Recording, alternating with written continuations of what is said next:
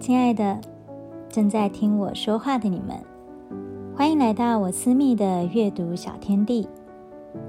谢谢你们喜欢我的各式创作，无论声音、影像还是文字。每次走在创造路上的每一步，都会看到熟悉的你们，总给我最直接的赞美、支持还有回应。我的所有创立初衷都是为了记录。无论是在生命的每个阶段所呈现出的容貌、样态、一文陶冶，又或是人生体会，我的记忆很短暂，极尽苦乐都燃烧在当下。也许啊，就像主持人的职业病那样，速记又速忘的，所以总是很用力的想让世事的深刻与美丽都能得到纪念。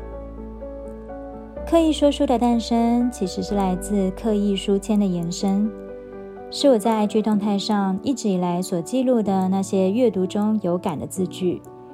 有些篇章与故事因为长度太长而无法纳入书签，才于是想到了这个说书的方式，想好好记录下来。谢谢你们，让我那颗原本还埋在土里迟疑的种子。